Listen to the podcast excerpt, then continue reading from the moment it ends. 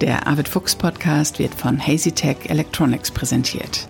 HazyTech ist ein innovatives Kieler Unternehmen, das eine geniale Lösung hat, um unsere Meere zu schützen.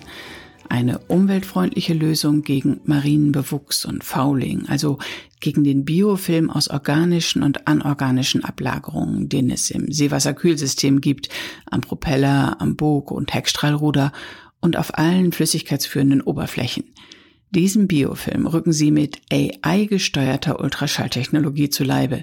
Das schont die Meere, denn Beschichtungen, die Biozide freisetzen, sind nun nicht mehr erforderlich. Die Idee kommt an. HazyTech expandiert gerade und sucht viele neue Mitarbeiterinnen und Mitarbeiter.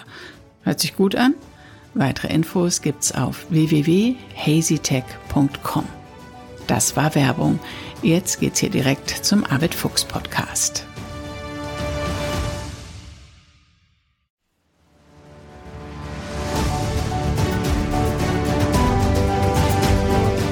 Expedition Ocean Change 2021. Mit Arvid Fuchs in den nördlichen Nordatlantik.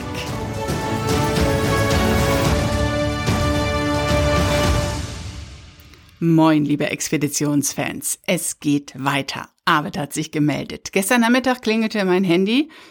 Eine Nachricht von ihm war da. Liebe Bärbel, wir sind in Torshavn angekommen. Wollen wir eine Aufnahme machen? Klar, wir haben uns für heute verabredet und nun lauscht unserem Gespräch über die letzte Etappe.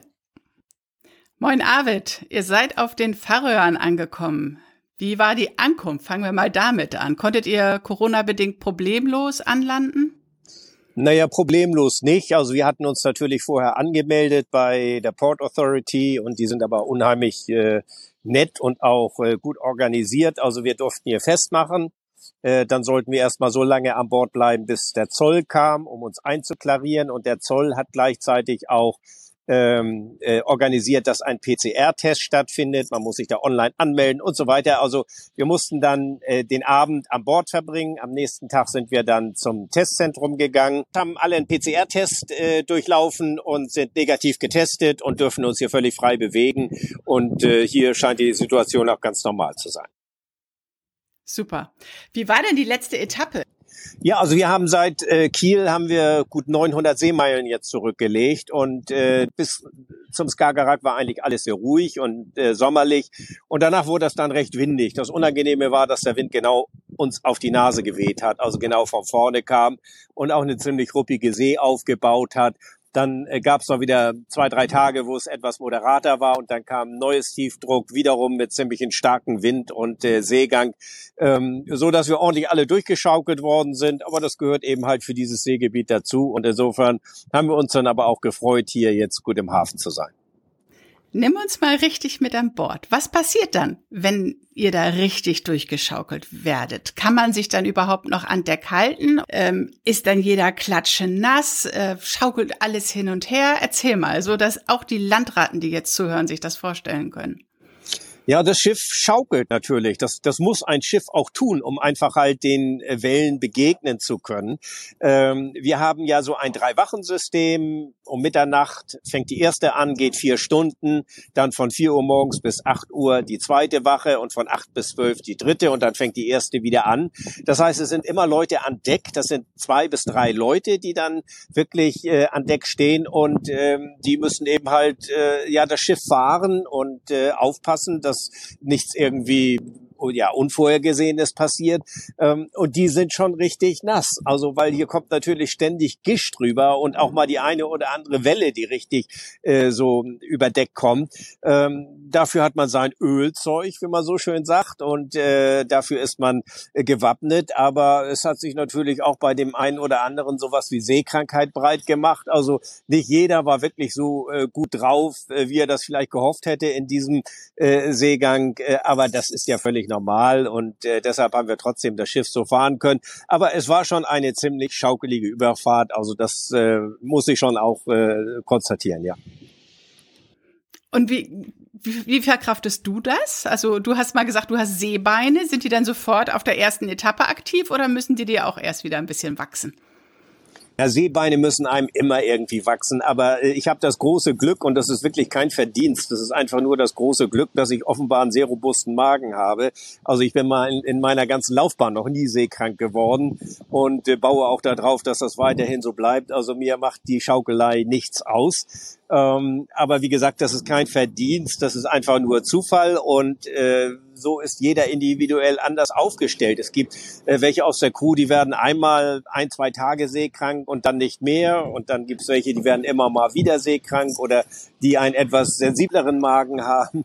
Äh, aber das ist ja nicht das Entscheidende. Das ist auch wirklich nichts Ehrrühriges. Also seekrank kann wirklich jeder werden. Äh, entscheidend ist ja trotzdem, dass man irgendwie seinen Job machen kann an Bord. Und äh, dazu gehört ja unter anderem auch, dass gekocht wird. Es gibt ja trotzdem immer regelmäßige Essenszeiten und ähm, das macht die Franzi, die dann äh, unter Deck auch noch stehen muss und äh, bei der Schaukelei die Kochtöpfe irgendwie bewältigen muss. Also äh, das gehört ja alles dazu. Das ist so eine kleine autarke Lebenswelt, in der wir hier unterwegs sind und äh, insofern hat da jedes äh, Rädchen, jedes Crewmitglied sozusagen mich eingeschlossen, irgendwie ein, eine Rolle zu spielen.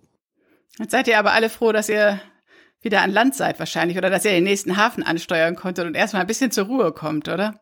Naja, wo sich alle am meisten drauf gefreut haben, war natürlich erstmal ein bisschen eine ruhige Nacht, aber äh, auch auf die heiße Dusche. Also äh, eine Dusche haben wir ja nicht an Bord und äh, das war natürlich alles irgendwie versalzen. Wir waren wie die Salzheringe und äh, haben uns natürlich drauf gefreut, dass wir äh, jetzt hier mal wieder eine heiße Dusche haben, wo dann natürlich, äh, ja, irgendwie ist das wie so ein Restart, wenn man dann aus der Dusche rauskommt.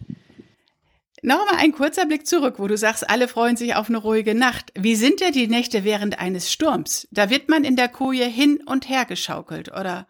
Ja, man schläft dann nicht so gut und ich äh, dann sowieso nicht, weil ich dann immer auf Standby bin und eigentlich gar nicht schlafe. Äh, das, das gehört nun mal mit dazu. Aber auch die, die Freiwache haben, schlafen nicht wirklich gut, weil man wird in seiner Koje, auch wenn man sich da ein bisschen verkeilen kann, hin und her und hoch und runter geschaukelt. Und äh, insofern ist es dann doch ein, ein mehr ein Ruhen als ein Schlafen. Äh, man muss ja für die nächste Wache dann auch irgendwie wieder fit sein. Mhm. Freust du dich, wenn es wieder unter dir schaukelt? Ist das auch so was wie eins sein mit den Elementen und nur noch dem Wind und den Wellen ähm, ja, ausgeliefert zu sein? Ja, ich mag das Meer ja und äh, ich habe ja auch immer gesagt, es ist die die dynamischste Naturlandschaft, die es auf der Erde gibt und das Meer ist niemals langweilig, weil es sich ständig verändert von einer Stunde zur anderen oder von einer Minute zur anderen. Also es sind immer äh, ja ein, eine Entwicklung darin zu sehen und die Schaukelei gehört eben dazu. Ich mag äh, Schiffe, ich mag das Meer und äh, ich will nicht sagen, dass ich mich über jede Schaukelei freue. Ich habe es äh, auch ganz gerne mal, wenn es irgendwie einfach nur ganz smooth und, und, und ruhig irgendwie dahergeht. Aber wenn es denn soweit ist, dann gehört es dazu. Mhm. Und die Dagmar Orn, die verkraftet das ganz gut, so ein Sturm? Dein Schiff?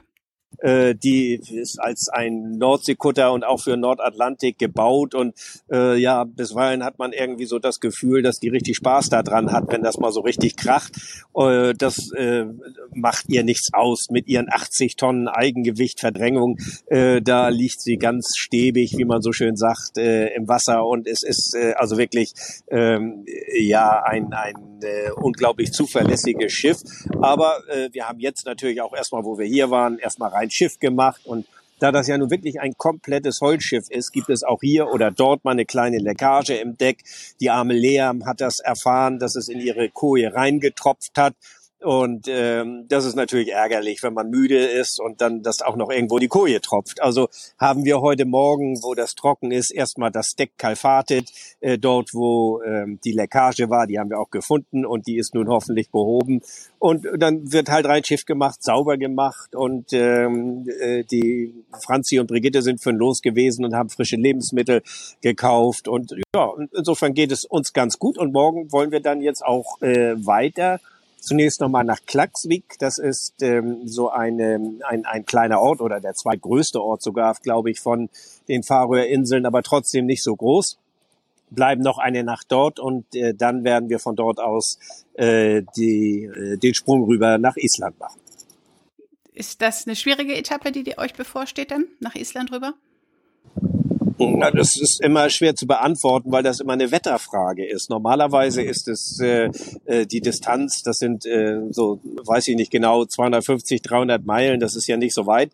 Äh, aber äh, wenn man 300 Meilen Sturm hat, dann ist es doch weit. Also insofern haben wir aber hier den Bonus, dass wir uns natürlich sehr genau vorher äh, die Wetterberichte ansehen können. Ähm, das Seewetteramt schickt uns ja immer so ein Routing, wo wir also genaue Empfehlungen kriegen äh, und, und Analysen kriegen, wie das Wetter sich in den nächsten Tagen entwickeln wird. Insofern ähm, sehe ich das ganz gelassen, dass wir jetzt erstmal äh, in Klaxvik dann das neue Wetter anschauen und dann werden wir uns auf den Weg machen. Super, Arvid. Ganz liebe Grüße an die ganze Crew und wir freuen uns darauf, wenn du dich wieder meldest. Ja, das mache ich sehr gerne, Bärbel. Ja, schöne Grüße zurück.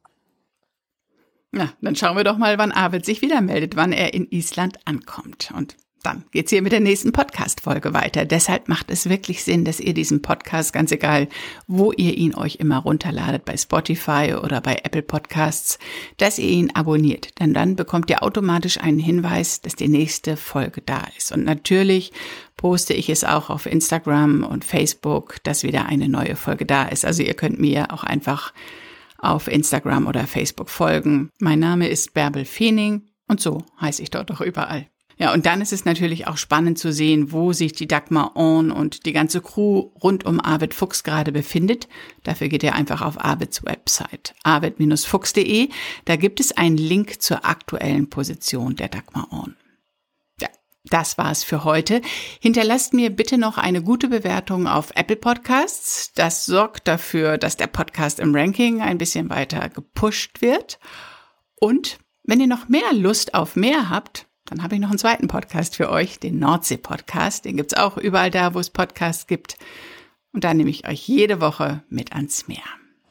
Bis bald!